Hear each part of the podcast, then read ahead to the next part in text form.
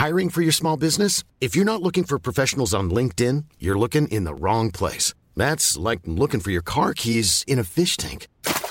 LinkedIn helps you hire professionals you can't find anywhere else, even those who aren't actively searching for a new job but might be open to the perfect role. In a given month, over 70% of LinkedIn users don't even visit other leading job sites. So start looking in the right place. With LinkedIn, you can hire professionals like a professional. Post your free job on linkedin.com slash people today.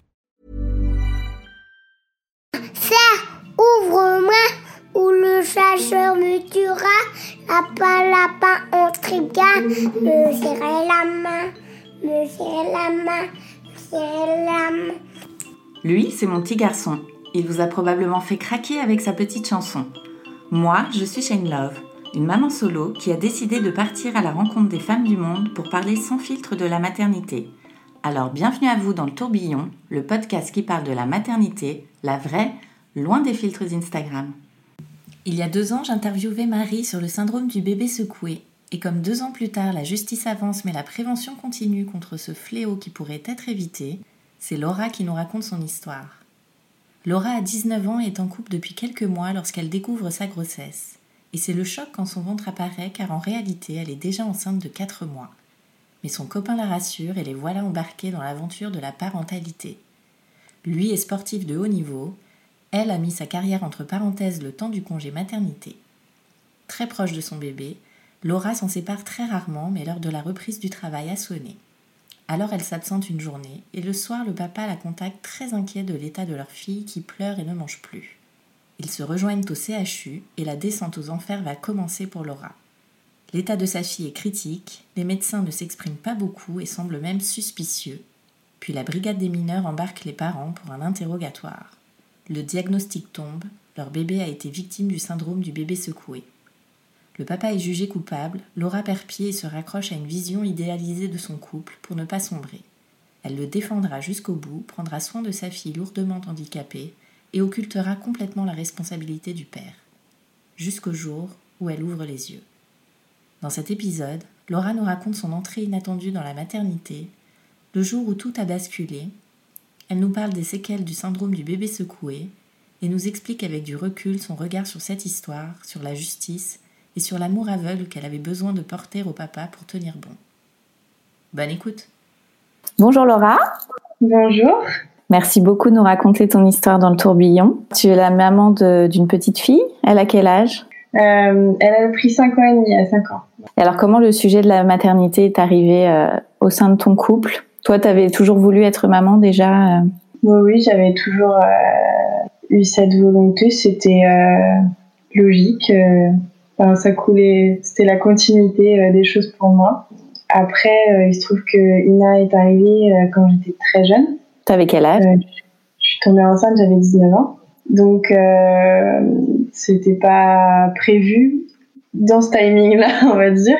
Je, oui, oui, je voulais des enfants. Je suis l'aînée d'une fratrie. Enfin, euh, j'adore les enfants. J'ai été un peu au contact des enfants. Donc oui, c'était c'était évident, mais pas aussitôt, pas, pas comme ça. Et en fait, euh, j'ai fait euh, un demi-grossesse. Donc, euh, ce qui fait que j'ai pas, j'ai pas su tout de suite et, et voilà, je. Tu l'as su au bout de combien de temps? Je l'ai vu, je l'ai su au bout de trois mois et demi, quatre mois. Donc, où j'avais pas vraiment de signes, hein, rien, rien m'indiquait que j'étais enceinte. J'étais en début de relation, euh, tout fraîchement début de relation avec le papa d'Ina. Donc, euh, donc voilà, et je l'ai su euh, par hasard. Quelqu'un m'a abordé et m'a demandé, m'a dit, excusez-moi madame, vous ne seriez pas enceinte Ah bon? Ouais.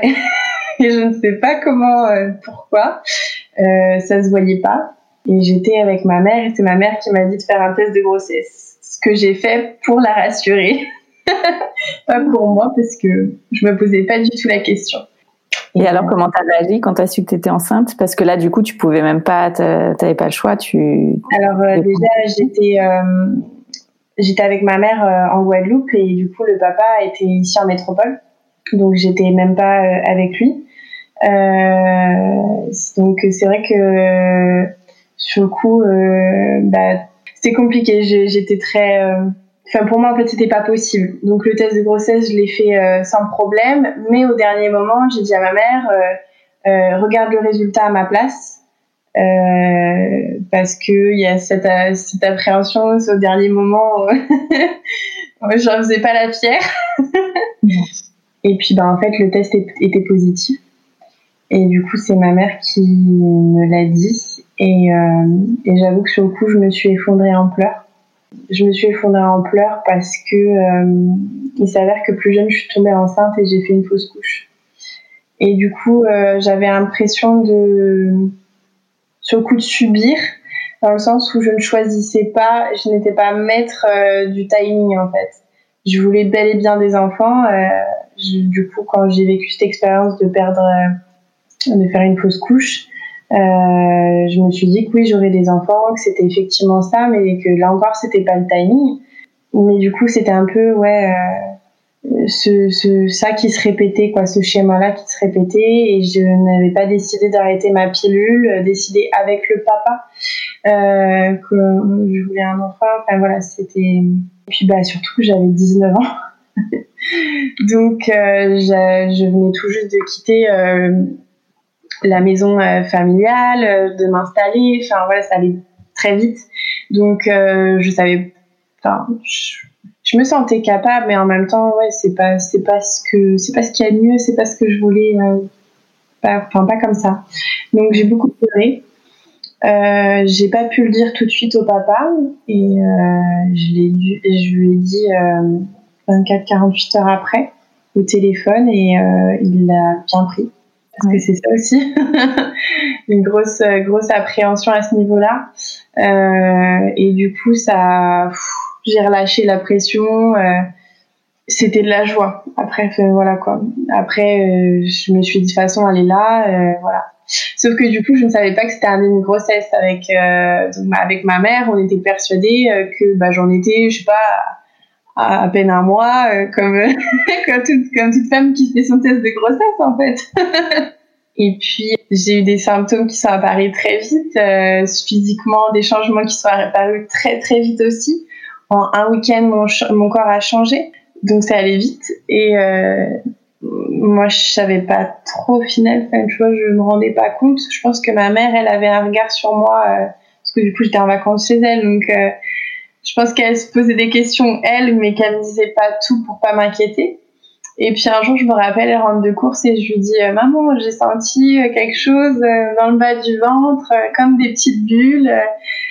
Ça chatouillait, c'était, ça faisait pas mal. Hein c'était agréable. Et, et elle s'est raidie et elle m'a dit Mais là, ce que tu viens de sentir, c'est ton bébé. et elle me l'a dit comme ça. Genre, c'est pas normal. Elle me dit T'es pas enceinte d'un mois, t'es, t'es enceinte de beaucoup plus là. Donc voilà, et du coup on était euh, on était en Guadeloupe et euh, donc j'ai pris rendez-vous chez un médecin, donc j'ai fait la queue à 6 heures du matin, enfin, c'était local.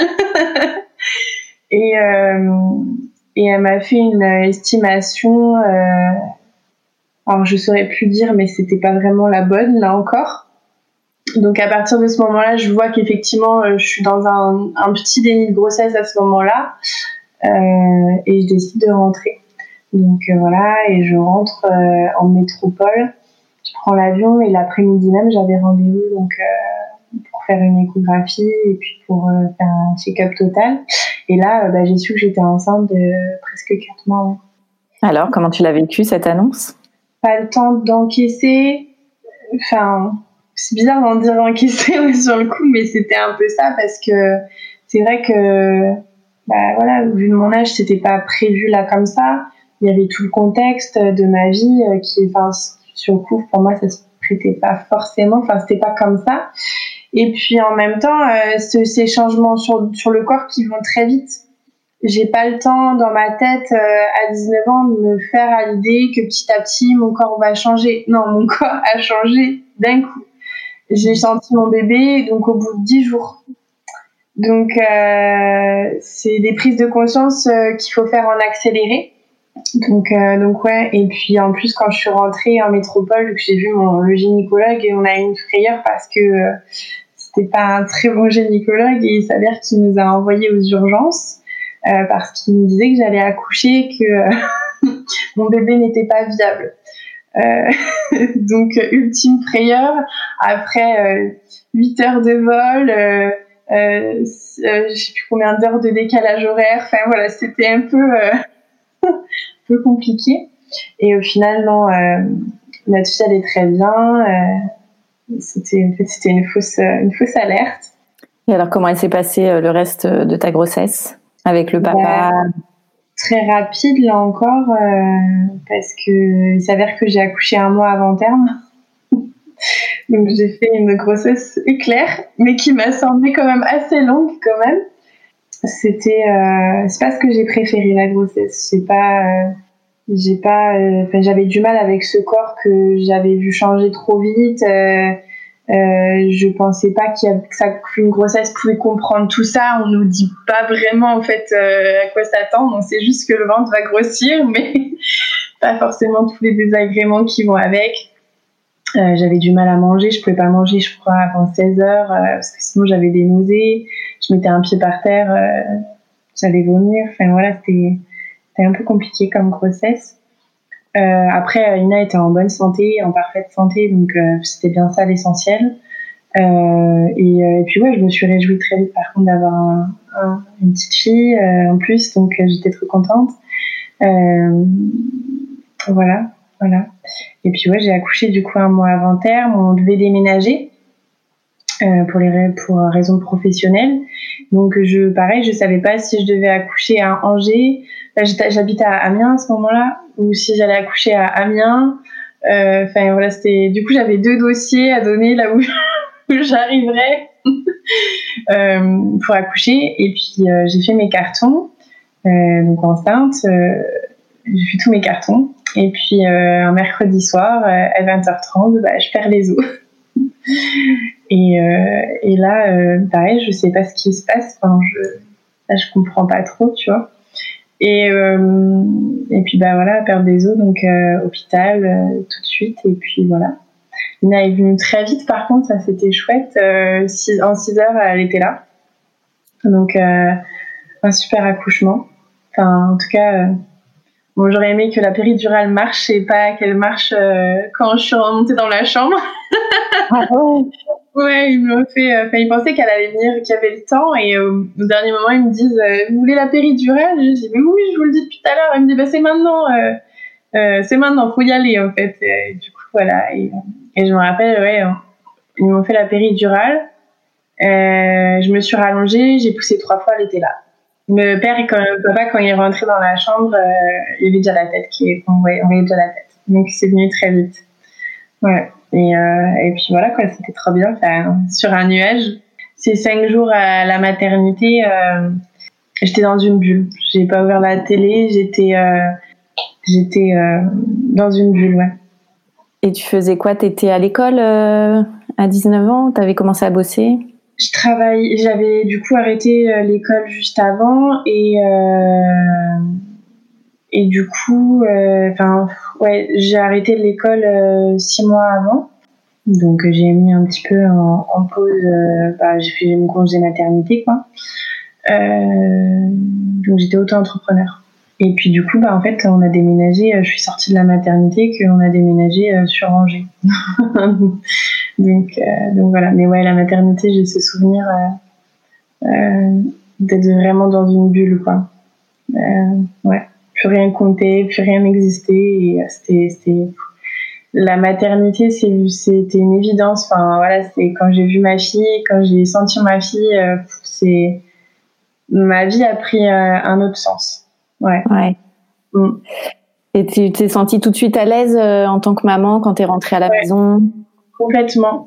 Euh, je, me rappelle que mon père est venu à la maternité et bon pour mes proches euh, de mon côté, j'avoue que c'était pas spécialement une, euh, dans un premier temps une super bonne nouvelle vu mon âge. Ils étaient assez inquiets de comment j'allais gérer. Euh, enfin voilà, des inquiétudes parce que eux ils savent, ils ont eu des enfants et qu'ils les ont eu plus tard en plus mes parents. donc donc voilà, des inquiétudes à ce niveau-là. Et en fait mon père il était assez bluffé de voir que cet instinct-là, euh, je l'avais et que c'était inné en fait. Et euh, bon après, je pense que oui, c'est c'est là, c'est ça aussi la maternité, c'est que bah c'est comme ça quoi. J'étais très très à l'aise. Il y a juste l'allaitement qui était un peu compliqué parce que ma fille en plus est née avec deux dents en bas. Ah bon? Ah oui. Il y a un enfant sur mille. Je m'en serais bien passée. voilà. Donc, euh, et puis en fait, elle tombe au bout de 2-3 jours. Donc pareil, petite frayeur quand les dents sont tombées, je me... J'ai appelé un peu au secours à l'aide. J'ai cru qu'elle m'avait mordu. Enfin... ouais, c'était, Maintenant, avec le recul, c'est drôle. Mais, donc, euh, donc voilà. D'ailleurs, on attend toujours les dents qui repoussent. Elle a toujours un trou à presque 6 ans. Mais euh, ouais, non, non, c'était euh, voilà, c'était c'était parfait. ouais, c'était parfait. Et alors avec le papa, comment ça se passait Avec le papa, c'était une relation assez intense sur plein de plans, sentimentalement. son métier aussi qui prenait beaucoup de place dans nos vies. Est-ce qu'il faisait quoi? Il est euh, sportif. Donc, euh, donc voilà, c'est des métiers à passion, donc euh, c'est, ça, prend aussi de la place dans le quotidien. mais du coup, c'était aujourd'hui avec le recul, sur le coup, j'ai, enfin, on n'a pas, enfin, cette grossesse, on l'a pas vécu vraiment ensemble. Il l'a vécu à sa façon, de son côté, et, et moi de la, de la de mon côté à moi en fait on vivait en fait ensemble, mais euh, côte à côte et pas euh, l'un avec l'autre en fait. C'est une relation euh, qui était particulière, on va dire, et qui a été assez intense. donc, le début, l'arrivée avec Dina, il la voulait vraiment. Il, il me le disait, il me le répétait. Il était plus réjoui que moi. Il était même souvent des fois dans des incompréhensions parce que moi, il avait l'impression des fois que je n'en voulais pas, ce qui n'était pas le cas parce que une fois qu'elle était là, elle était là. Euh, voilà, c'est juste que moi, c'était euh, pas comme ça. Moi, je voulais euh, arrêter ma pilule, prendre ce, choix, acter en fait cette décision. Mais donc ouais, une arrivée un peu compliquée parce que quand en fait elle est arrivée, déjà c'était compliqué à deux au final. Mais ça, je crois qu'on était aussi jeunes et qu'on s'en rendait pas compte. Et puis qu'il y avait un enfant donc euh, aussi euh, pas trop le droit euh, d'échouer. Enfin il y a des questions qu'on se pose pas. Il y a un enfant il y a pas on pense pas à la séparation. En tout cas moi de mon côté c'était c'était ça. Et donc quand elle est arrivée effectivement ça a peut-être un peu plus fracturé le couple parce que moi j'étais vraiment très centrée sur ma fille lui était assez pris aussi, donc euh, il y avait une hygiène de vie, etc. Ce qui fait que c'était beaucoup moi qui m'en occupais et, euh, moi en fait j'ai centré euh, mon monde sur sur Ina, sur ma fille. Donc donc voilà et j'étais tout le temps, tout le temps, tout le temps avec elle. Je m'occupais tout le temps d'elle. Enfin voilà. Enfin voilà, c'était particulier quoi. C'est je saurais pas, je saurais pas trop comment l'expliquer. Euh, parce qu'après on a aussi enfin deux ressentis. Il y a deux ressentis c'est il y a le mien et puis il y, a celui du père aussi donc euh. mais par rapport à ta fille du coup tu sentais pas un danger euh, particulier non, du tout. Bah, du tout parce que sinon j'aurais pas laissé j'aurais pas je enfin j'aurais pas pu laisser Ina je l'ai je lui très enfin au final il a très peu été avec Ina au début dans les premiers mois, par exemple, je partais chez le coiffeur, voilà, il a gardé, euh, il a gardé euh, sur euh, quelques heures, mais voilà, c'était, c'était, je lui laissais sans problème. Et puis, il était des fois un petit peu maladroit, enfin voilà, mais comme tout père, au final, voilà, j'étais pas dans des craintes. Et puis pour moi, c'était son père, donc c'était normal qu'il ait sa, qu'il ait sa place auprès d'Ina. Enfin voilà, à aucun moment je me posais des questions. Voilà. Ouais, tu le sentais pas particulièrement stressé ou euh... Pas stressé, non. Euh, c'était plus euh, au niveau du couple qu'il y avait des tensions en fait. Lui était très heureux, mais en fait il émotionnellement, il gérait ça aussi très différemment de moi. Donc, non, je sentais pas du tout de danger. Enfin, voilà, éventuellement un, un, petit peu de maladresse, mais rien de. Quand il y a une à pleurer, c'était moi qui m'en occupais. Enfin voilà, mais euh, il y avait une hygiène de vie, il y avait du repos à avoir, etc. Donc euh, c'était, enfin moi j'anticipais beaucoup euh, pour justement alléger ça, mais j'aurais, enfin, oui, j'aurais aimé qu'il s'en occupe plus, peut-être, qu'il me relaie un davantage, mais non. Oui, parce que lui, en tant que sportif, il devait avoir un, oui, une hygiène de vie particulière. C'est ça, ça, du repos, des entraînements, et puis, euh, et puis, euh, puis des matchs. Donc, euh, les jours. Les, les, jours de match, bah, il n'était pas là et du coup, la veille, il fallait qu'il ait dormi correctement. Enfin voilà, donc et alors, à quel moment ça a commencé à être compliqué Un jour, j'ai décidé de reprendre le travail. Déjà, mon congé mat s'est terminé et puis bon, j'étais auto-entrepreneuse. Donc, du coup, il fallait que je remette. Enfin, j'avais tout doucement remis les choses un petit peu en place, mais c'était pas une, grosse. Enfin, ça prenait pas tout mon temps. Et du coup, euh, j'ai créé un événement, euh, donc j'étais sur Angers à ce moment-là. Euh, je crée un événement euh, à Nantes euh, pour euh, remettre en place mon travail. Et puis bah du coup, donc c'était un lendemain de match, c'était un dimanche, donc donc bah je décide de bah, de laisser en fait Ina avec son père parce que bah, pour moi ça me semble le plus logique comme ça. donc le matin le matin, je me rappelle, euh, j'avais un pincement au cœur parce que c'était ma première vraie grosse séparation euh, d'une journée. Je l'avais laissé une heure ou euh, une demi-heure pour aller faire une course. Le plus longtemps que je crois que j'ai laissé, c'était pour aller chez le coiffeur. donc, donc voilà, petite appréhension, petit, petit nœud dans le ventre à ce niveau-là. Elle avait quel âge? Elle avait 4 mois et demi. Euh, donc voilà, et le matin, euh, je me rappelle, je joue avec elle. Enfin voilà, je, je fais les vibrons, je prépare tout pour que tout soit, tout soit nickel. Et puis, puis bah, il m'emmène euh, tous les deux à la gare. Et je me souviens que par la fenêtre derrière, je lui j'ouvre la fenêtre, je, enfin, la porte, je lui fais un bisou. Et puis après, je referme la fenêtre et puis je la regarde par la fenêtre et et et il y a nos regards qui se croisent en fait. Et, euh, et là, du coup, j'ai mon ventre vraiment qui se perd vraiment, vraiment. Et puis, bah, il, la voiture s'éloigne. Et puis, bah, moi, il faut que je prenne mon train. Donc, euh, bah, voilà, la vie reprend. Et puis, bon, euh, je me dis, allez, euh, courage. la séparation, la première séparation, on la connaît. Hein, toutes les mamans en parlent. voilà, c'est, c'est pas forcément évident, mais il faut que tu passes par là. Donc, on y va, on prend le train. Et puis, puis voilà, donc euh, je retrouve, euh, je retrouve ma, famille qui habitait à Nantes et puis, euh, et puis bah, je fais, je, je, commence ma journée de travail aussi contente de retrouver des collègues, contente de me remettre dedans aussi. Donc, donc voilà, la journée se passe. Et puis bah, à la fin de ma journée de formation, je vois que le papa m'a appelé, donc je, je, réponds. Et puis ma fille avait du mal à à manger.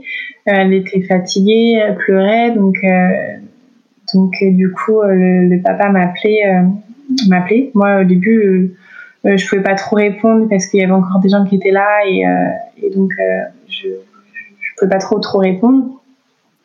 Et puis en fait, au bout d'un moment, ben, on se rend compte que en fait c'est assez sérieux. Donc, donc voilà, il m'envoie des vidéos.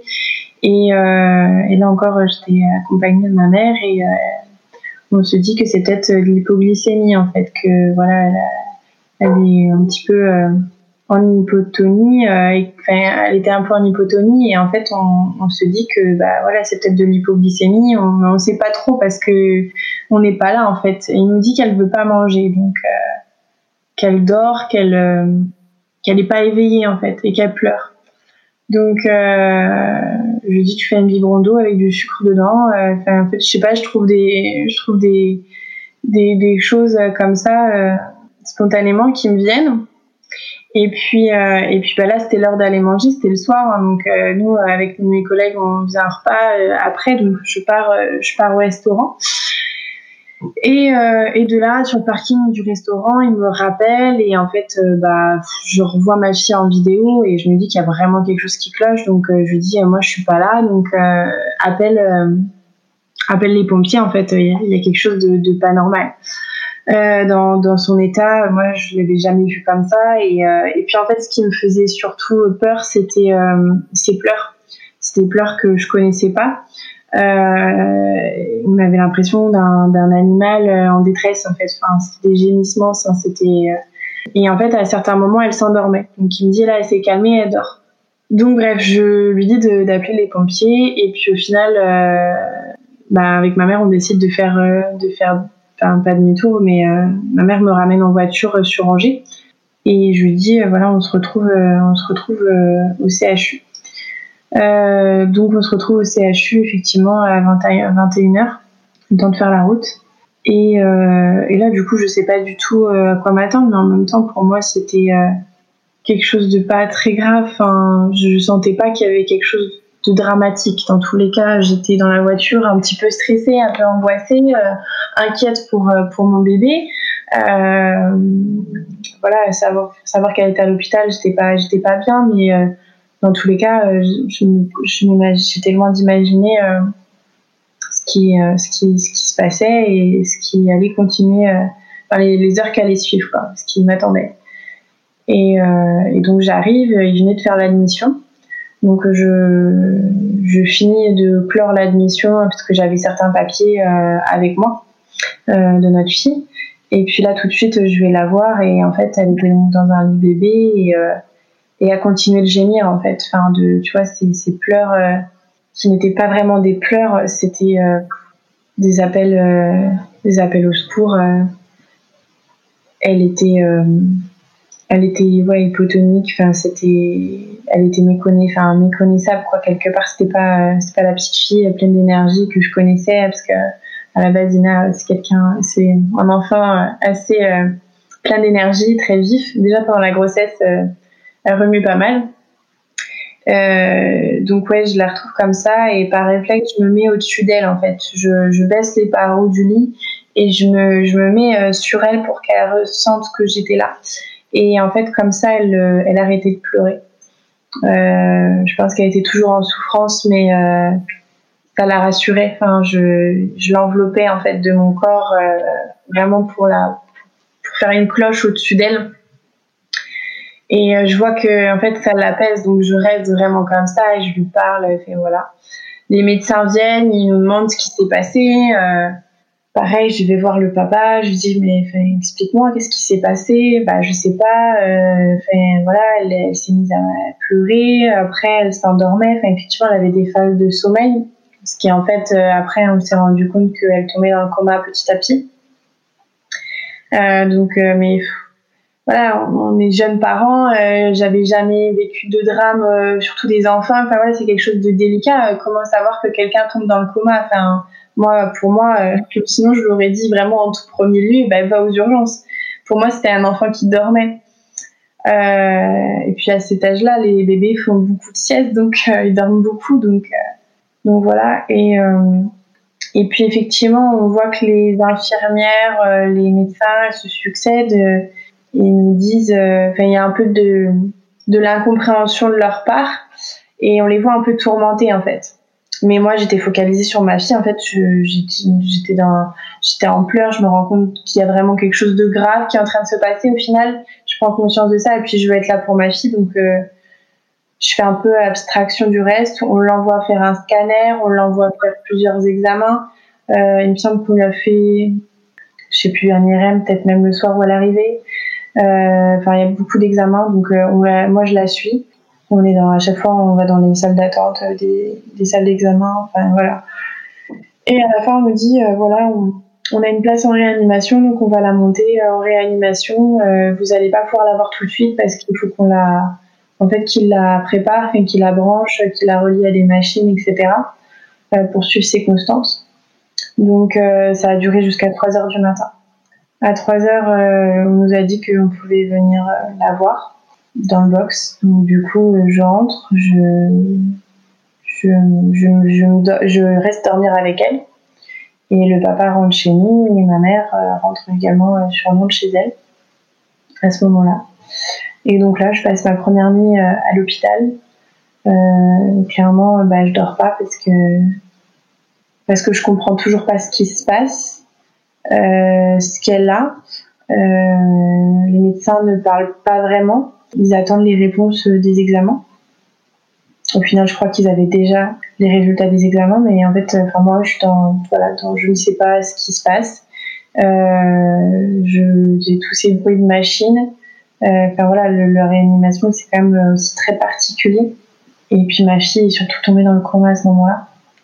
Donc en fait, euh, bah, j'ai un bébé, euh, j'ai plus qu'un corps en fait. J'ai plus qu'un corps et euh, je prends pas conscience de ça, j'en prends conscience plus tard. Mais, mais effectivement, c'était ça. c'était ça, c'était plus qu'un corps qui était là qui dormait. Donc voilà. Le lundi matin, je vois que les médecins se réunissent à l'accueil, enfin au centre des box Enfin, voilà, des défilés de médecins, euh, d'infirmières, euh, des gens qui viennent prendre les constantes, et voilà. Et toujours personne qui m'explique. À part qu'on me dit, voilà, votre fille est dans le coma, euh, mais pas plus. Et là, le papa revient. Et là, effectivement, on se sent, on sent de la suspicion. On sent qu'il y a quelque chose qu'on nous dit pas. Enfin voilà, on se sent, je saurais pas dire, mais enfin, on sent qu'il y a quelque chose qui, qui, qui se passe en tout cas. Donc euh, moi je veux savoir, je demande les résultats des examens et on me dit voilà euh, euh, votre fille a un hématome sous-dural, il y a des risques de convulsion, c'est très grave à cet âge-là. voilà, on balance des mots comme ça, mais pas plus. Un hématome sous-dural, ils sont bien gentils, mais qu'est-ce que c'est? Enfin, quand, t'as pas fait médecine, qu'est-ce que c'est en fait? Hématome, je te suis jusque-là, mais sous-dural, voilà. Euh, mon père arrive à l'heure du déjeuner et me convainc de venir me reposer euh, chez moi, d'aller prendre une douche le temps du déjeuner et de revenir après. Et, euh, juste avant de partir, une assistante sociale vient nous parler. Donc on va dans un bureau et là on me dit voilà, c'est là qu'on nous révèle qu'il y a une suspicion de maltraitance et que les policiers vont ouvrir une enquête et qu'ils vont venir nous poser des questions dans l'après-midi. Donc euh, en fait, quand j'entends maltraitance, euh, je le prends pour moi. Euh, ah oui. pas du tout le père de Ina parce qu'en fait, c'est moi qui m'occupe d'elle euh, à 98% du temps. Euh, donc en fait, je le prends pour moi, je le prends très mal et, euh, et je dis mais non, en fait, enfin jamais il y a eu de maltraitance. Enfin, je me suis toujours occupée de ma vie, j'ai toujours voilà, fait tout ce qu'il fallait. non, ben non, non, vous vous trompez en fait. Enfin, c'est pas possible. Et donc, ouais, je reviens dans la chambre, dans le box, et mon père me dit prends, prends, va t'aérer la tête, il faut que tu sois forte parce que là, c'est, tu vas rester du temps à, l'hôpital, donc euh, va prendre une heure pour toi. Donc, on rentre tous chez moi pour, euh, pour déjeuner. Moi, j'ai juste le temps de prendre une douche et puis on repart. Et euh, on arrive de nouveau à l'hôpital, je vois Ina. Donc, bah, pareil, ça n'a pas bougé. Hein. En fait, on se rend compte qu'à chaque fois qu'on y retourne, bah, ça ne bouge pas. Enfin, voilà, la petite, elle est toujours, euh, toujours en coma. Et là, la police arrive. Euh, la police arrive et euh, nous dit voilà, veuillez, est-ce que vous voudriez bien nous suivre pour poser des questions? Ben oui. de toute façon, on n'a pas le choix. La police vient de voir. Qu'est-ce que tu veux dire? Je peux dire non. Mais en vrai, oui, dans ma tête, c'est non. Enfin, écoutez, là, en fait, j'ai ma fille qui est dans le coma. Ils vous demandaient à venir tous les deux ensemble? Oui, oui ensemble, mais à ce moment-là, en fait, on nous sépare.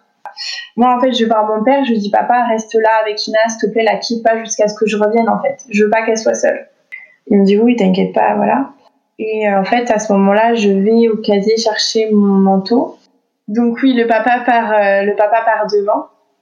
Euh, donc avec des policiers et puis moi je fais pas attention en fait enfin je me dis pas la voiture nous attend enfin je prends mon manteau je prends mes affaires et puis voilà et en fait c'est une autre voiture il y avait deux voitures qui nous attendaient donc une voiture pour chacun de nous. Et là, euh, bah là en fait, euh, on ne sait pas, mais on part en garde à vue. Donc on va là-bas, sirène, gyrophare, il était aux alentours de 15-16 heures. Et, et je, j'arrive dans le bureau. Ouais, ma veste, c'était même pas moi qui l'ai pris, c'était le père de Ina et je me rappelle avoir froid en fait. J'étais, j'étais gelée de stress intérieur en fait. Et du coup, je leur demande d'aller chercher ma veste, donc je récupère ma veste et là en fait, on commence l'interrogatoire. Euh, et donc, euh, et donc en fait, on nous décrète, on nous dit nos droits. Donc, euh, vous voulez un avocat? Bah non, parce que fait, j'ai rien à me reprocher. Vous voulez voir un médecin? Bah non. Un appel? Bah non. Puis, enfin, on veut montrer qu'on est de bonne foi. Donc bah non. et puis et puis bah en fait l'interrogatoire commence et on te dit que bah là en fait ça y est à l'heure qu'il est t'es en garde à vue. Et que en fait t'oublies pas que dans, faut remettre les choses dans le contexte et que ta fille est dans le coma et qu'en fait en tant que maman c'est viscéral ce besoin de d'être auprès d'elle en fait. Mais que tu peux en fait ça y est on t'a privé de ta liberté que ce droit là cette enfin, ce, ce besoin là en fait euh, tu ne l'as plus et, euh, et c'est là en fait que on m'explique ce que ma fille a. Ce n'est pas un médecin qui vient m'expliquer ce que ma fille a ce sont les la police. Alors la police la brigade des mineurs. Donc on se retrouve dans un bureau où il y a marqué euh, des dossiers violeurs euh, voilà, enfin, des, des, choses ignobles, et on te traite comme quelqu'un qui a fait du mal à un enfant et à ton enfant. Comme, enfin, on te traite comme un coupable, quoi. Enfin, voilà. Et là, on me jette les mots bébé secoué. Est-ce que vous connaissez le bébé secoué, le syndrome du bébé secoué? Ben non. Personne ne nous avait dit. Alors aujourd'hui, on a peut-être fait un léger progrès, je ne sais pas, je n'en suis pas très convaincue, mais en tout cas, euh, théoriquement, quand on quitte une maternité, on met en, garde, euh, on prévient des risques euh, plus ou moins. Moi, ça n'a pas été le cas. La maternité, j'en ai jamais entendu parler. Pendant ma préparation à la grossesse, j'en ai jamais entendu parler. Syndrome du bébé secoué, je connaissais pas. Et, et, je leur dis, bah non, je connais pas. Vous avez déjà secoué votre fille Bah non. Racontez-moi la journée du samedi et la journée du dimanche. Euh, parce que le samedi, du coup, moi j'étais toute seule avec Ina, le papa travaillait. Et le dimanche, il était tout seul avec Ina. Mais à aucun cas, pour, en aucun moment, le, que ça soit de mon côté ou de son côté, euh, il y avait pu avoir maltraitance. Enfin voilà, il y a erreur. il y a erreur, c'est ce que j'ai répété en boucle, en boucle, en boucle. Euh, et on me fait répéter ma journée plusieurs fois jusqu'à ce qu'on on ne sache plus, on confonde jusqu'à fatigue. Et là, euh, on me dit, bah, madame, euh, vous allez euh, passer la nuit en garde à vue en, en, cellule, enfin en bas. Et là, c'est le drame en fait parce que je ne vois pas ma fille. Ma fille va passer la nuit seule. parce que du coup, mon père, en fait, il se trouve qu'entre temps, il nous a appelé pour l'interroger. donc, du coup, ma fille était seule. Donc, bref, je descends en garde à vue, euh, enfin en garde à vue, euh, en, en cellule. C'est assez humiliant en plus. Euh, enfin voilà, on prend, on prend nos empreintes. Enfin, on, on, nous met dans une pièce sombre pour retirer le soutien-gorge pour, pour ne pas faire de tentative de suicide. on retire les latés. Enfin voilà, enfin c'est glauque quoi. Et ça rajoute du, dur et du dramatique à ce qui est déjà très dramatique en soi. Et, euh, et voilà, je passe une nuit, euh, une nuit en, garde à vue. Euh, pendant la nuit, j'entends qu'ils sont venus chercher mon, le papa de ma fille pour continuer les interrogatoires. Moi, il n'y en aura pas d'autres dans la nuit. Plus de notion du temps, je parle, je prie, je, je suis plus là. En fait, je suis plus vraiment là. Et le lendemain matin, on revient me chercher. Et là, on me dit que... Euh, parce qu'au début, ils ne me croyaient pas que j'étais à Nantes. J'ai dû leur fournir la preuve du billet de train et même ça, c'était pas suffisant. Ils sont allés appeler des collègues à moi pour m'assurer que j'étais bien là. J'ai mis du temps à être euh, mis hors de cause. Euh, et puis même une fois que j'étais mis hors de cause, je sais pas, euh, peut-être après le déjeuner, bah, il fallait faire une confrontation. Donc on part en confrontation avec le papa. Et là, en fait, euh, bah, on essaie de trouver, de comprendre. Alors euh, il dit euh, peut-être qu'en jouant, j'ai voulu faire trop fort, je faisais l'avion. Enfin voilà, peut-être qu'au bout d'un moment, j'ai cogné le cosy. Enfin, tout un tas de choses. Et puis même moi, j'essaie de trouver une explication rationnelle. Euh, mais non, pas, pas, de, pas de secouement. Euh, c'est trop. En fait, euh, je conçois pas un instant que, que mon compagnon, le père de ma fille, euh, puisse faire ça, comme je conçois pas que le voisin que je ne connais pas puisse faire ça à un enfant, que ce soit mon enfant ou l'enfant de quelqu'un d'autre. C'est euh, horrible. C'est horrible. Donc euh, voilà, on termine cette confrontation euh, qui au final n'était pas vraiment une confrontation, c'était juste deux parents complètement démunis et qui essaient de comprendre. En tout cas, de, mon, point de vue, c'était ça. je retourne en cellule et là, ils me disent que j'en ai encore pour quelques heures. Je demande des nouvelles de ma fille, mais on me donne pas grand-chose. Et là, on me dit qu'il faut qu'il récupère des choses. Il y a une perquisition chez moi qui doit se faire. Sauf que mes clés étaient restées au casier tant euh, à l'hôpital. Donc, on va à l'hôpital. Je me retrouve à 10 mètres du box de ma fille. Je demande à la voir. On me le refuse. Et là, euh, mes jambes me tiennent plus. Je tombe par terre. je... C'était trop. Enfin, le, corps, euh, le corps tient plus en fait. Tu t'écroules, quoi. Ouais. Ah ouais, ouais, ouais. Là, c'était, euh, c'était violent. Les médecins, euh, voyant ça, bah, c'est leur métier hein, de prendre soin des gens. Enfin, donc, ils me récupèrent, ils me mettent dans une pièce et ils demandent aux gendarmes, de, enfin, aux gendarmes, à la brigade des mineurs, de au moins me permettre d'avoir des, informations, de donner des nouvelles. Ça, ils acceptent. Donc, j'ai des nouvelles, mais pas grand-chose qui a pu évoluer. Sauf que bah, là, en fait, j'entends les mots de la part d'un médecin. Parce que du coup, les médecins n'avaient pas dit ce qu'avait ma fille, donc euh, là, voilà. Donc je récupère les clés, on va chez moi. Il récupère le transat, il récupère euh, la tablette, il récupère nos téléphones, il récupère euh, ce genre de, choses pour l'instruction. Et, et on rentre au commissariat. Euh, là, on me dit que ça y est, c'est bon, je, peux, enfin, je suis mise hors de cause au bout de 30 heures. Donc j'attends euh, que bah ma mère vienne me chercher pour retrouver ma fille. Et le papa reste, euh, reste en garde à vue. Et on m'informe que je ne peux plus le voir et que bah, l'instruction, en fait, il va être déféré auprès d'un juge d'instruction euh, et que le juge d'instruction va statuer sur le fait de dans l'attente du procès, est-ce qu'il va en, cellule, enfin en prison, ou est-ce qu'il est, euh, libéré euh, en attendant ou pas On me dit de prendre un avocat, enfin voilà, en fait, on... je rentre au-delà du monde médical et de tous les, tout, tout, ce, toute cette sphère médicale. Bah, il y a aussi la sphère juridique et en fait j'en prends conscience à ce moment-là. Il y a toute l'enquête, tout ce qui va, tout ce qui est lié à ça. Euh, donc je retourne voir ma fille et puis, bah, pas d'évolution, en fait, toujours dans le combat. Euh, l'attente est, euh, est longue. Euh, les médecins me disent pas grand chose. Vous à peine la toucher parce que parce que c'est traumatisant de. En fait, on se rend compte à quel point, enfin, tout peut basculer d'un instant à l'autre et on m'a on m'a on m'a accusé d'avoir fait du mal à ma fille. Enfin, parce qu'au début, en fait, c'était ça, c'était lui ou moi, et en fait, on m'a mis dans... donc en fait, j'ose pas la toucher. Euh, le lendemain, euh, il faut faire sa toilette. C'est les infirmières, je laisse faire. J'ai mis beaucoup de temps à.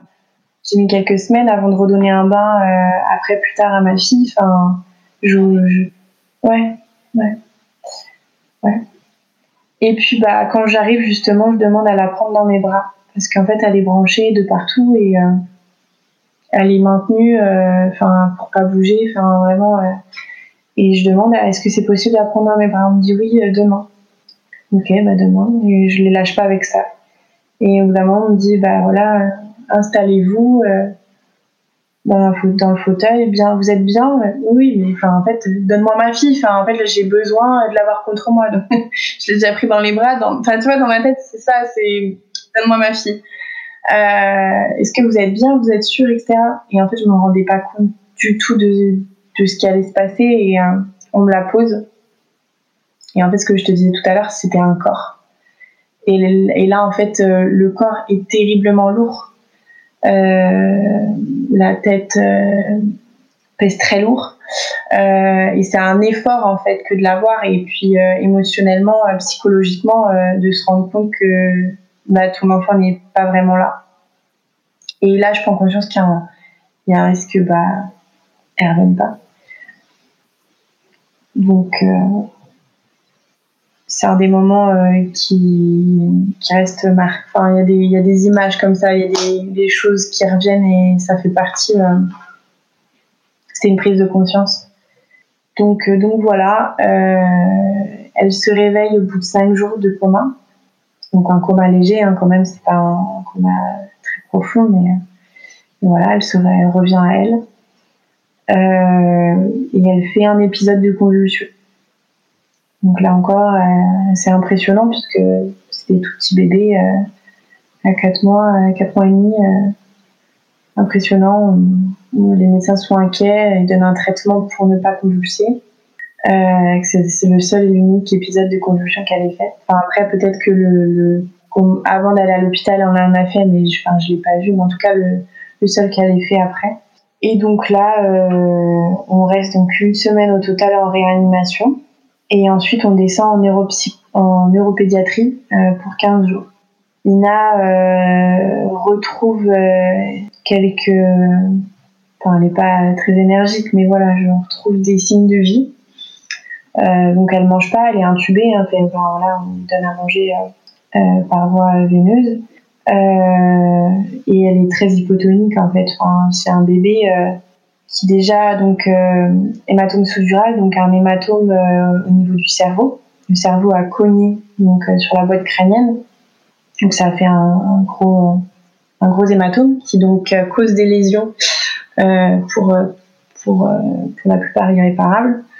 Il y a aussi du sang sur la rétine, donc ma fille est à ce moment-là mal, enfin, elle est malvoyante. Et à ce moment-là, euh, quand elle se réveille, les, donc les médecins font des tests et elle voit que la lumière. Euh, tout à l'heure, je disais qu'au moment de la quitter, le dernier contact que j'ai eu, c'est à travers la fenêtre où on se regarde dans les yeux. Et ça, je vais pas le revivre avant euh, des mois, voire une année. Je perds ce contact qui a été dur pour moi. ouais.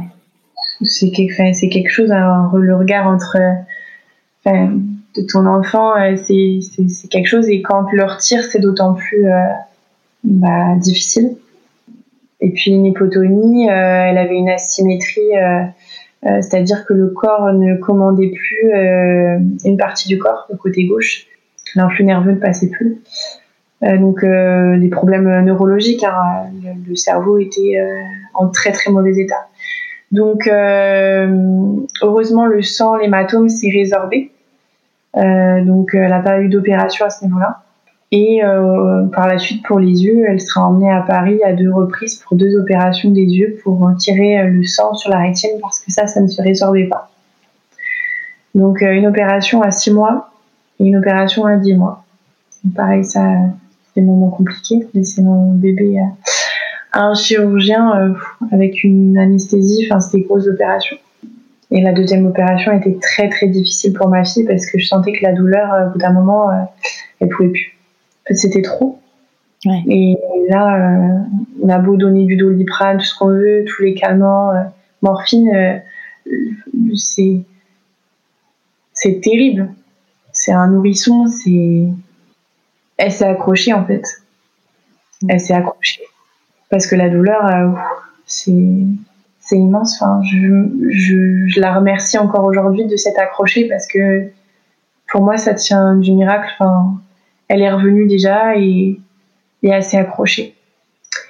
Donc, ouais, 15 jours de neuropédiatrie et ensuite on nous transfère dans un centre de rééducation. Donc, on va au centre euh, des Capucins à Angers où on est très très bien pris euh, en charge.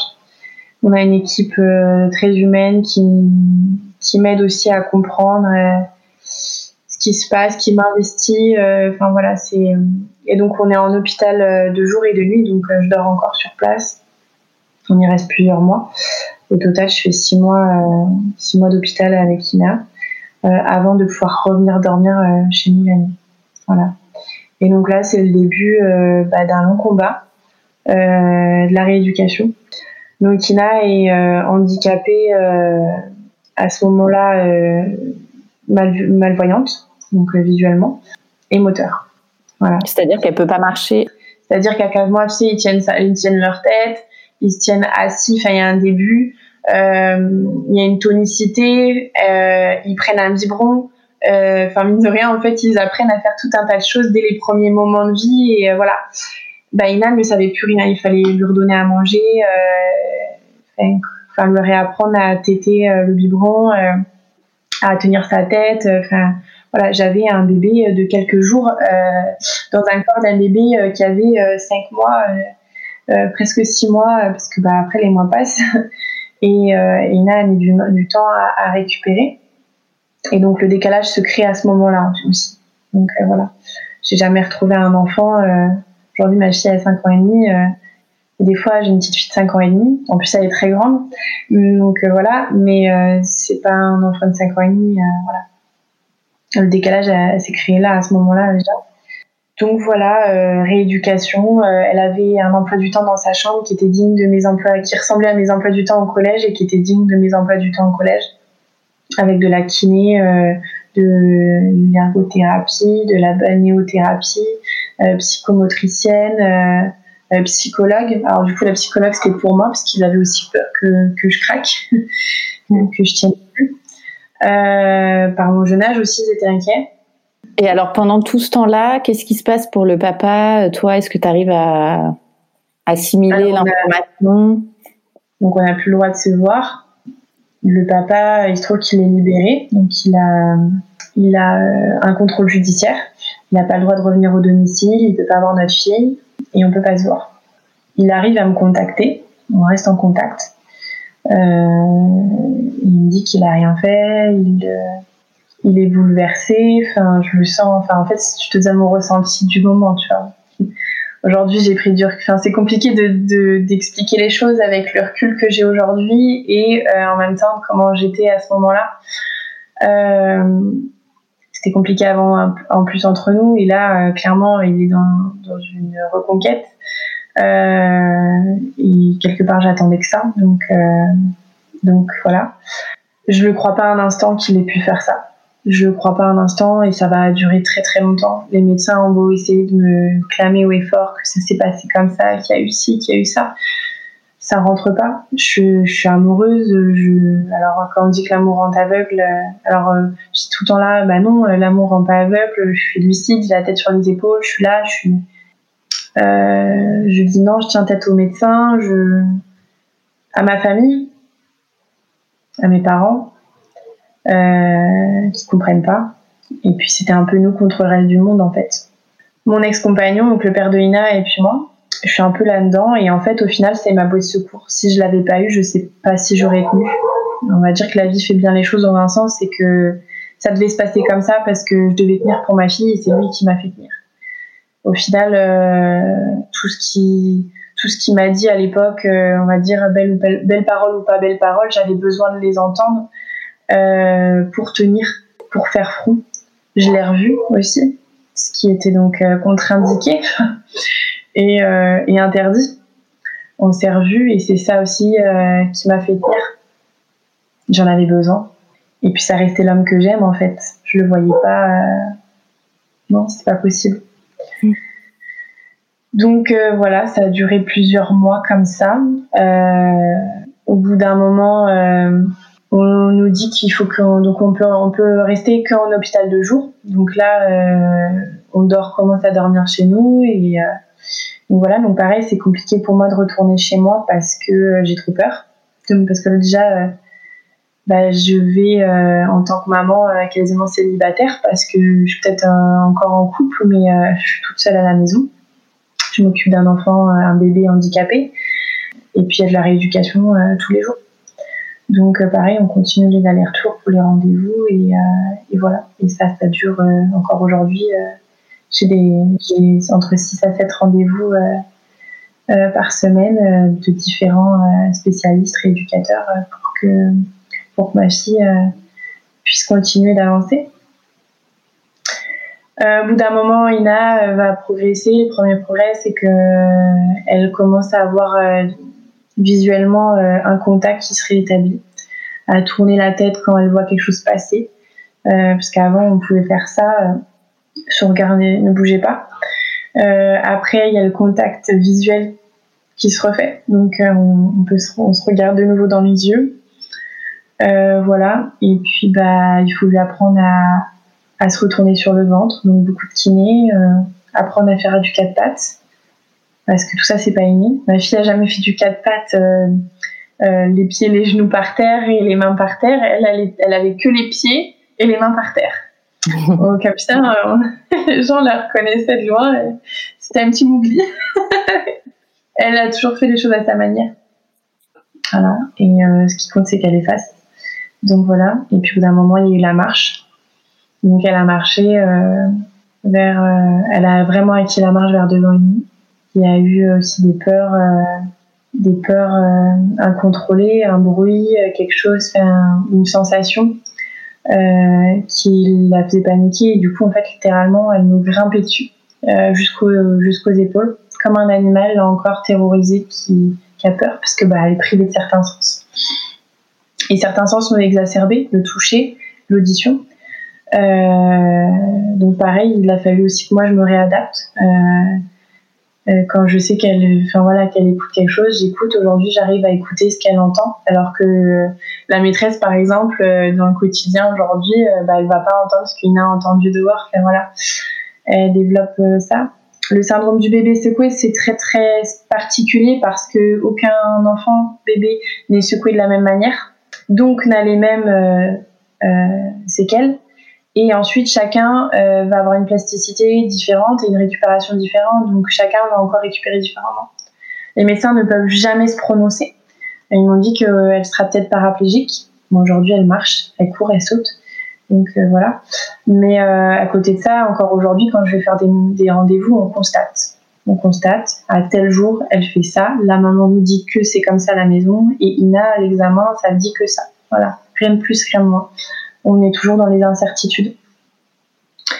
Euh, donc voilà, Ina a appris à marcher. Euh, visuellement, elle en a regagné. Et puis, euh, bah, le papa ne pouvait toujours pas voir Ina. Donc, le papa a déménagé en Suisse à, Genève à ce moment-là. Donc lui, à ce moment-là, il poursuit sa carrière de sportif. Euh, il finalement, il est. Le juge le met, euh, le libère sous, avec ce contrôle judiciaire et lui euh, allège le contrôle judiciaire pour qu'il quitte le territoire français aussi au bout d'un moment pour qu'il travaille et pour qu'il subvienne à nos besoins. Parce que moi, je peux pas travailler. Je suis là avec Ina et en gros, c'est un peu ça le deal entre guillemets. Et moi, euh, par la suite, je vais faire des allers-retours avec Ina euh, pour qu'il voit sa fille. À quel moment tu, euh, du coup, tu prends conscience que, en fait, si potentiellement c'est lui qui a fait du mal à ton bébé? À aucun moment. il s'avère que du coup, il y a un jugement. il y a eu un jugement qui a eu lieu fin 2017 euh, moi, j'en attendais qu'on puisse vivre ensemble parce qu'en fait, euh, j'étais toute seule à Angers, à m'occuper d'Ina et c'était très dur. Je me suis mené un peu beaucoup de choses de front, euh, que ce soit les avocats, le judiciaire, parce qu'on a eu des auditions avec juge d'instruction, etc. Enfin, ça a continué. Les médecins légistes qui viennent faire des, rendez-vous médicaux à Ina, enfin voilà, constater des choses. Le côté médical, les rendez-vous, la rééducation avec Ina et puis le quotidien de maman. Euh, enfin voilà, je, je, vivais que comme ça et euh, je, sentais que j'allais bientôt perdre pied et il fallait que je retrouve cette vie de famille euh, qui soit là, enfin voilà, dans mon quotidien.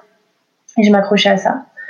Donc je suis allée au procès en, en continuant de clamer que que moi j'étais de son côté, que c'était pas possible qu'il ait pu faire ça. Lui, il a dit qu'il était innocent euh, qu'il n'avait rien fait. Et du coup, moi, je me suis rangée de ce côté-là parce que, euh, parce que j'aurais pas pu rester avec. Euh, enfin, voilà, pour moi, c'était. Voilà, de base, ce qu'il dit, c'est la vérité. Enfin. Et la procureure de la République a dit Madame Fleury, un jour, j'espère qu'elle va pas se réveiller en tombant de très très haut. l'amour l'amour rend, rend aveugle enfin voilà j'ai entendu ça pendant tout le procès C'était un moment très très très dur, très intense. C'était lui qui était jugé, c'était lui qui était à la barre, mais qui était derrière? C'est moi.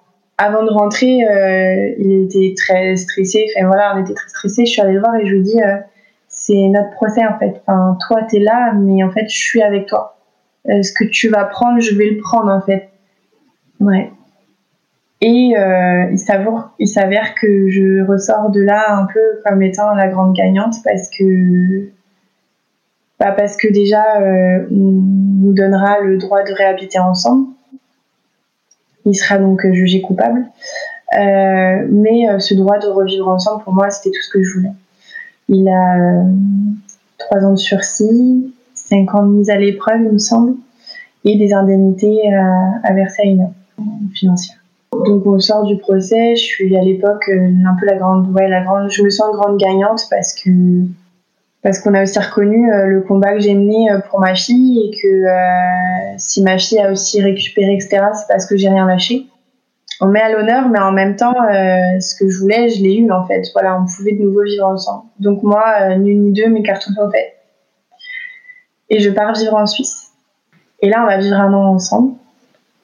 Euh, et puis, ben, en fait, c'est un peu la désillusion parce que parce qu'on n'arrive pas à, à recréer euh, à créer un foyer. En fait, au final, on se retrouve là où on s'était quitté.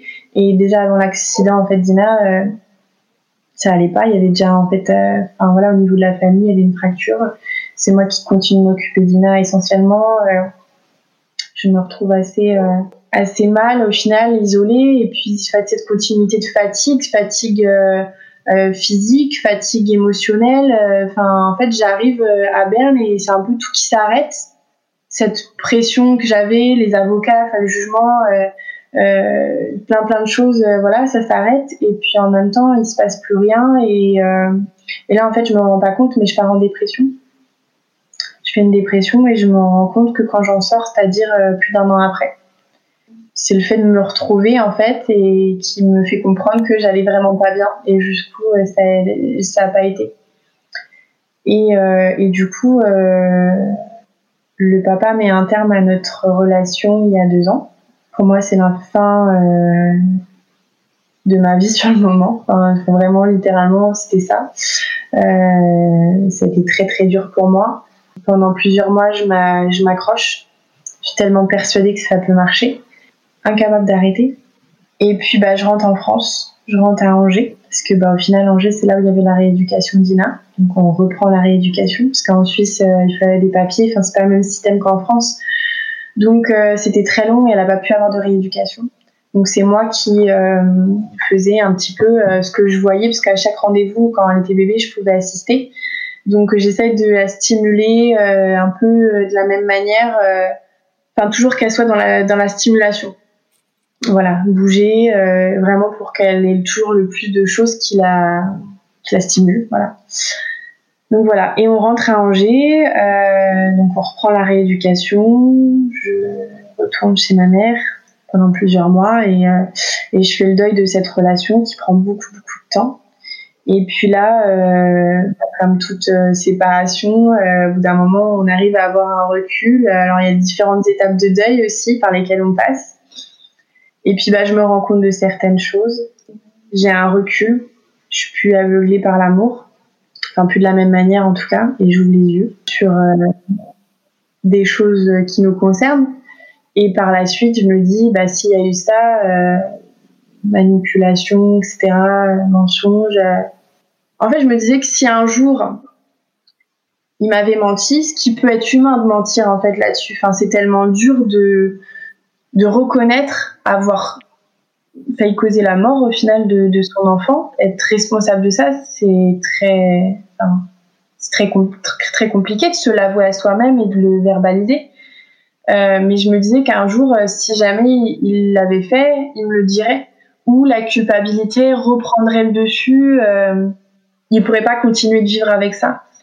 Et en fait, euh, bah, l'année où j'ai vécu avec lui, il n'y a pas une once de culpabilité, pas Donc en fait, moi, ça m'a conforté aussi là-dedans de me dire, euh, à ce niveau-là, il vivait de la même manière que moi. Et donc en fait, il s'avère que bah, ça fait que seulement un an que je me suis rendu compte que bah, j'avais fait fausse route et que j'ai ouvert les yeux sur la responsabilité du papa dans, dans le handicap de ma fille et que j'ai accepté bah, la, la, sentence qui était tombée il y a quelques années en arrière. Voilà. Et de ça, j'ai beaucoup de culpabilité. Ouais, t'aurais aimé faire autrement finalement et qu'il soit sanctionné euh, pour ce qu'il a fait. Ouais. Après, euh, c'est compliqué pour moi de mettre des mots dessus parce qu'aujourd'hui j'ai un recul qui fait que bah, déjà je suis plus amoureuse. moi, j'ai ce voile qui, est levé et en fait je, me regarde et avec du recul et je, me, je ne comprends pas qui était cette, enfin, qui était cette fille. Je me suis complètement perdue. Enfin, j'allais vraiment mal et, euh, et je comprends pas euh, mes choix. Je, enfin voilà, je et j'ai l'impression de m'être réveillée, de m'être retrouvée euh, moi d'avant ma grossesse au final, parce que j'ai un peu enchaîné le déni de grossesse, euh, l'accouchement, euh, l'accident, enfin tout s'est enchaîné en fait. Donc là, je me retrouve deux mois avant la grossesse et je me dis c'est passé quoi entre les deux? Et j'ai fait des choix et c'est difficile pour moi de les assumer. Euh, de ne pas les regretter. Après, comme j'ai dit tout à l'heure, euh, on se serait pas vu, par exemple, après l'accident, j'aurais pas tenu, par exemple. Enfin voilà. Donc c'est aussi difficile pour moi de regretter parce que je sais que certaines choses ont été nécessaires pour moi pour tenir le coup. Est-ce que j'aurais aussi bien tenu sur la durée? Encaissé, je sais pas. Je pense que les choses, enfin, sont faites pour. Euh, Enfin voilà, ça s'est passé comme ça, je peux pas euh, revenir dessus et, euh, et c'est peut-être comme ça que ça devait se passer le mieux pour que j'arrive à gérer la situation. Et donc aujourd'hui, euh, vous en êtes où des instances judiciaires? Est-ce que tout est Alors les instances judiciaires c'est terminé. En ce qui concerne l'accident, il y a le volet pénal du moins qui est terminé, il y a le volet civil qui court toujours. Euh, les indemnités d'INA, etc., seront chiffrées euh, que euh, fois qu'elle sera consolidée. La consolidation, ça arrive aux alentours en général de vers 18-20 ans. C'est quand l'enfant, euh, jeune adulte, ne progresse plus, ne régresse plus, quand il y a une stabilisation, parce qu'il y a des séquelles qui peuvent arriver à tout moment. Comme tout à l'heure, je le disais, Ina, pour nous, elle était handicapée moteur, handicapée visuelle, malvoyante. Mais on s'est rendu compte quand elle a commencé à reprendre l'école, donc il y a un an quand on est arrivé, enfin quand on est ouais, un an et demi maintenant, quand on est rentré à Angers, elle est rentrée donc en moyenne section. On s'est rendu compte qu'il y avait un, handicap cognitif euh, euh, qui était bel et bien là. Donc euh, du retard sur les apprentissages, Ina est propre que depuis cet été. elle mange difficilement en autonomie, toute seule. Mais J'aime pas la stigmatiser que par le handicap. Euh, elle a développé d'autres choses. Elle, est très empathique. Euh, c'est une boule d'amour. Elle aime pas quand les gens vont mal, euh, quand ils pleurent. Elle va les voir. Elle leur fait des câlins. Elle a, elle m'a vu pleurer pour ma rupture à certains moments en me disant, elle m'a pris dans ses bras comme un adulte l'aurait fait. Et elle m'a dit, t'inquiète pas, papa est là.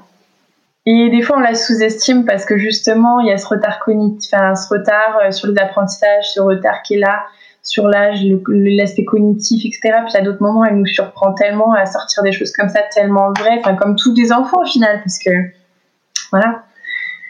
Et euh, elle est pleine d'énergie, elle a une force, une énergie euh, incroyable. Et donc, oui, elle marche, elle court, elle saute, elle se dirige, elle est autonome euh, visuellement pour, euh, pour se diriger. Euh, après, on, a du mal à expliquer sa malvoyance parce que c'est neurologique, donc ses yeux voient bien, c'est l'information qui n'est pas transmise correctement au cerveau. Donc, donc voilà, mais par exemple là, on est sur l'apprentissage du vélo, elle voudrait faire du vélo plus que tout, et en fait, bah, elle n'y arrive pas parce que l'influx nerveux du côté gauche justement passe pas. On est confronté de temps en temps comme ça à, des choses qui fonctionnent pas. Donc euh, il, faut, faire autrement, il faut composer avec ça. Et puis bah voilà, Ina va à l'école euh, deux jours et demi par semaine et le reste c'est de la rééducation. Voilà. Donc elle a un quotidien qui est pas comme celui des autres enfants. Euh, elle s'en rend pas compte de cette différence pour l'instant. Et, et puis bah voilà, elle a des rendez-vous médicaux régulièrement. Elle est assez traumatisée par le monde médical. elle a des troubles parfois qui peuvent être liés à, l'autisme. Alors je pense ça avec beaucoup de pincettes parce que bah, je suis pas médecin et les médecins ont du mal à l'expliquer. Mais euh, voilà, des fois où elle a besoin de se balancer, des balancements, euh, des fois où euh, elle va, le bruit, elle va plus le supporter. Elle a, ou le contact physique, elle me touche pas, me touche pas, et elle va se jeter par terre pour pas qu'on la touche. alors que d'autres fois, elle, va venir, elle va avoir besoin de câlins. Enfin voilà, elle a une sensibilité, voilà. Donc des crises, de frustration. Il y a beaucoup de violence aussi en général chez ces enfants-là. Euh, qui se ressent. Euh, beaucoup, beaucoup de violence, de colère, de frustration euh, à gérer des crises comme ça, qui font partie du quotidien. Le confinement a été assez dur, le premier a été assez dur à gérer parce que on s'est retrouvé privé de tous les spécialistes, les rééducateurs du jour au lendemain.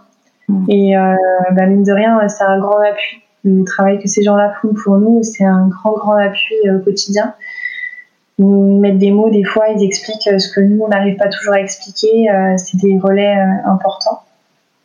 Et là, ben, on l'avait pu, je l'avais pu, et je me suis retrouvée vraiment seule avec ma fille. Est-ce que tu avais entendu parler de l'association Stop Bébé Secoué? Oui, je connais, je connais l'association Stop Bébé Secoué bah, depuis un an. c'est là aussi où j'ai pu commencer à ouvrir vraiment les yeux sur ce qui s'était passé parce que j'ai commencé à vouloir chercher des réponses euh, et, euh, et, du coup, effectivement, j'ai rencontré euh, des personnes qui m'ont aidé aussi là-dedans à accepter les choses, à ouvrir les yeux sur les choses. J'ai rencontré d'autres enfants aussi qui ont été touchés par, par le, SBS, par le syndrome du bébé secoué. Et puis bah voilà, il y a des choses similaires dans les comportements et bah là en fait on est aussi confronté à la réalité à se dire ah oui bah effectivement, ils n'ont pas les mêmes séquelles, mais dans les comportements, il y a des choses qui se regroupent vraiment. Et, euh, et bah oui, les médecins euh, bah, peuvent pas se tromper. Enfin, en fait, on est confronté à la réalité et euh, on a la réalité sous les yeux, donc euh, on peut plus la nier. Et est-ce que euh, du coup le papa voit, continue de voir sa fille? Alors, on n'est plus du coup dans des choses judiciaires qui concernent l'accident, mais du coup, bah, il y a une séparation. Donc on est passé euh, devant un juge euh, aux affaires familiales. Euh, le papa donc est toujours, enfin, n'est pas, ne se considère pas responsable. C'est très compliqué. Le relationnel déjà de, de coparents est très très compliqué. c'est un peu des discours de sourds. Il a des positions, j'ai les miennes. je veux faire primer le bien-être de ma fille. Lui, il a du mal à l'entendre parce que bah, pour lui, je, la prive, je le prive de sa fille. Moi, j'ai un discours euh, qui est je préserve ma fille. Voilà, c'est compliqué. Ina a très peu grandi au final avec son père, enfin, euh, vécu du moins avec son père. Ça que un an et quatre mois. Euh, il y a un contact téléphonique hebdomadaire. Il a un droit de visite qui a aussi été réglementé par le juge. Mais on est toujours dans des, dans des pourparlers. Enfin voilà, c'est toujours euh, compliqué. Euh. Parce que le fait qu'il ait été reconnu coupable par la justice, ça n'empêche pas aujourd'hui qu'il puisse continuer de voir sa fille? En France, on a un peu une politique de la deuxième chance. en gros, on, m'a confronté, je vous disais tout à l'heure que je suis sortie grande victoire, grande gagnante du premier procès. Et en fait, clairement, quand je suis sortie euh, du JAF cet été, euh, bah, j'ai payé ma grande victoire de l'époque. Parce que je suis retournée vivre avec, parce que j'ai fait des choix, j'ai pris des décisions à l'époque qui font que bah, ça lui a donné euh, de, la, de la force et, euh, et que du coup, bah, il a fallu que je, redouble pour me battre, pour, euh, pour arriver à, à ce que moi je voulais pour pour protéger, pour préserver ma fille en fait, qui est encore jeune en fait. Voilà.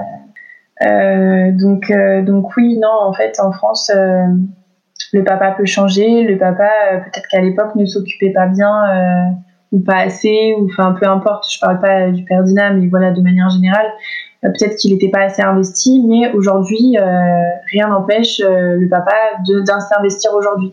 Et peu importe au final, je crois, ce qu'il ait fait. Voilà, c'est ce que les avocats, ce que les juges m'ont dit. Donc euh, c'est encore beaucoup de, de moments compliqués euh, à passer. J'ai beaucoup de mal avec la justice euh, française parce que euh, peut-être que moi je l'ai défendu, mais voilà, j'étais déjà j'avais 20 ans. Aujourd'hui j'ai peut-être que 6 ans de plus, mais bah, mine de rien la maturité c'est pas la même, donc j'ai pas le même recul. j'étais très amoureuse, ça n'explique pas tout, hein, voilà, mais mais c'est un fait. Il y avait aussi euh, de la manipulation, enfin voilà, des, choses, sans rentrer dans les détails, mais voilà, des choses de cet ordre-là. Donc, euh, donc voilà, mais en gros, je le paye et personne n'a pensé à prendre soin euh, de ma fille aujourd'hui. sur il y a certains aspects qui n'ont absolument pas été pensés, alors que ma fille était représentée aussi par des avocats et qu'aujourd'hui euh, bah, il faut que j'aille me battre pour aller chercher des choses qui sont qui, qui sont euh, complètement euh... je comprends pas en fait. On nous a pas protégé euh, elle comme moi. Elle comme moi de certaines de certaines choses. On n'a pas pensé on n'a pas anticipé. Alors qu'à l'époque on, on se, se, pendant le procès ils ont posé la, la procureure de la République voulait retirer l'autorité parentale du papa donc on, a quand même posé la chose. Aujourd'hui, c'est impossible de retirer l'autorité parentale. Il faudrait qu'il recommence en fait. En fait, voilà, le jour où il se reproduit un nouveau drame, là, la justice sera en capacité de faire quelque chose pour, euh, moi ou pour Ina. Mais ce sera peut-être trop tard. Voilà. Et alors toi aujourd'hui, euh, t'en es où en tant que femme, en tant que maman euh, Est-ce que tu as réussi à te reconstruire un petit peu après toute cette épreuve? Ben, moi, je suis beaucoup une maman. je suis beaucoup, beaucoup, beaucoup une maman. Euh, je me suis reconstruite. Euh, bah, déjà, j'ai fait le deuil de ma séparation. Je suis passée à autre chose. Voilà, je me suis reconstruite. Je me suis retrouvée. Euh, la, la moi euh, d'avant ma grossesse. Enfin, voilà, donc je suis de nouveau en harmonie avec moi-même. voilà. après bah, j'ai un quotidien de maman à gérer, un quotidien de maman euh, célibataire, vivement seule avec son enfant euh, tout le temps, parce que du coup, euh, moi, j'ai pas de, de, garde alternée, donc euh, je voilà, j'ai pas ça non plus. Donc, je suis vraiment tout le temps. J'ai de la chance d'avoir quand même euh, une famille qui m'entoure bien. mais j'avoue que là, je commence à sentir une fatigue émotionnelle. Enfin voilà, c'est c'est compliqué de tout le temps se battre euh, et pour des choses qui on ne devrait pas se battre en fait pour, pour, ce genre de enfin voilà c'est c'est assez dingue. C'est assez dingue mais euh, voilà ouais ma vie euh, c'est Ina ma fille beaucoup de rendez-vous là elle est à l'école je vais aller la chercher pour la ramener faire manger faire manger parce que du coup elle a une AVS à l'école mais il s'avère que par exemple l'AVS sur le temps scolaire et sur le temps périscolaire n'est pas la même. Donc, par exemple, bah, je peux pas manger encore à la cantine parce qu'on n'a pas la VS sur le temps périscolaire. Voilà, tu vois, c'est sur des petites choses comme ça du quotidien qu'il faut se battre, comme il faut se battre sur des choses plus grandes euh, par rapport aux droits de garde, visite, tout ça. Enfin, voilà, c'est tout le temps, en fait, euh, tout le temps ça. Et puis, bah, donc tout le temps, faire des allers-retours, aller chercher ma fille, l'emmener au rendez-vous en fin de semaine. Euh, c'est jeudi, vendredi, c'est réservé à la rééducation. Donc, donc voilà, quoi. Et puis, bah, elle a des besoins, euh, elle a des terrains nocturnes, euh, elle a... Voilà, il faut que j'y réponde. Je dois être là pour, euh, pour elle. Est-ce que tu es aidée financièrement? Bah, elle est reconnue à la MDPH, là, donc du coup, effectivement, il y a, y a, une allocation pour les personnes étant reconnues comme, comme étant handicapées en France. Donc, judiciairement, euh, dans notre euh, malheur, on a eu beaucoup de chance euh, de la façon dont ça a été géré. On a une procédure qui a été faite de A à Z comme elle aurait dû, elle devrait être tout le temps être faite, parce que en prenant contact avec l'association du syndrome, l'association qui lutte contre le SBS, Stop Bébé Secoué, je me suis rendu compte que tout, tout tous les signalements ne sont pas faits, toutes les procédures ne sont. Il y en a, ils sont toujours pas jugés. Enfin, les gardes à vue sont faits bien longtemps après. Enfin voilà, il y a des choses pas possibles, mais vraiment. Mais et je me suis rendu compte qu'on avait beaucoup de chance parce que tout a on a fait notre garde à vue tout de suite. Un juge d'instruction a été saisi tout de suite. L'instruction a été faite tout de suite. Ça a duré deux ans. C'était long pour nous. Mais au final, euh, on a eu énormément de chance. Et ce qui fait que bah, du, du coup, Ina est quand même reconnue en France effectivement comme, euh, comme étant euh, handicapée. Et du coup, effectivement, ça, ça ouvre à des droits. Et puis, puis le papa, forcément, du coup, verse une, une pension alimentaire. voilà. Et alors, qu'est-ce que ça a changé chez toi, euh, la maternité? Euh, Ça a été une révélation. Je, je, me suis découvert, je me suis accomplie euh, dans la maternité. je, je veux avoir d'autres enfants. je veux revivre ça. c'est un, ouais, c'est un accomplissement. C'est, c'est un amour inconditionnel. C'est c'est ma fille, c'est ma, c'est ma douleur au quotidien parce que le quotidien n'est pas simple. Mais c'est ma joie, c'est mon bonheur, c'est, c'est l'amour, c'est, c'est ma vie. Enfin, voilà. C'est une expérience qui est incroyable. Merci beaucoup, Laura. De rien. Merci d'avoir écouté le tourbillon et si ce podcast vous plaît, vous pouvez le soutenir en mettant un avis et 5 étoiles sur votre application podcast. Cela m'aidera beaucoup. Pour échanger sur le sujet abordé avec Laura, laissez vos commentaires sous la photo de l'épisode 89 sur le compte Instagram Le Tourbillon Podcast.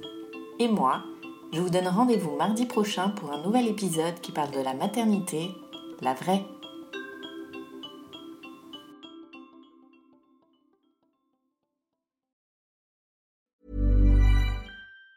Mom deserves the best, and there's no better place to shop for Mother's Day than Whole Foods Market. They're your destination for unbeatable savings, from premium gifts to show-stopping flowers and irresistible desserts. Start by saving 33% with Prime on all body care and candles. Then get a 15-stem bunch of tulips for just $9.99 each with Prime. Round out Mom's menu with festive rosé, irresistible berry chantilly cake, and more special treats. Come celebrate Mother's Day at Whole Foods Market.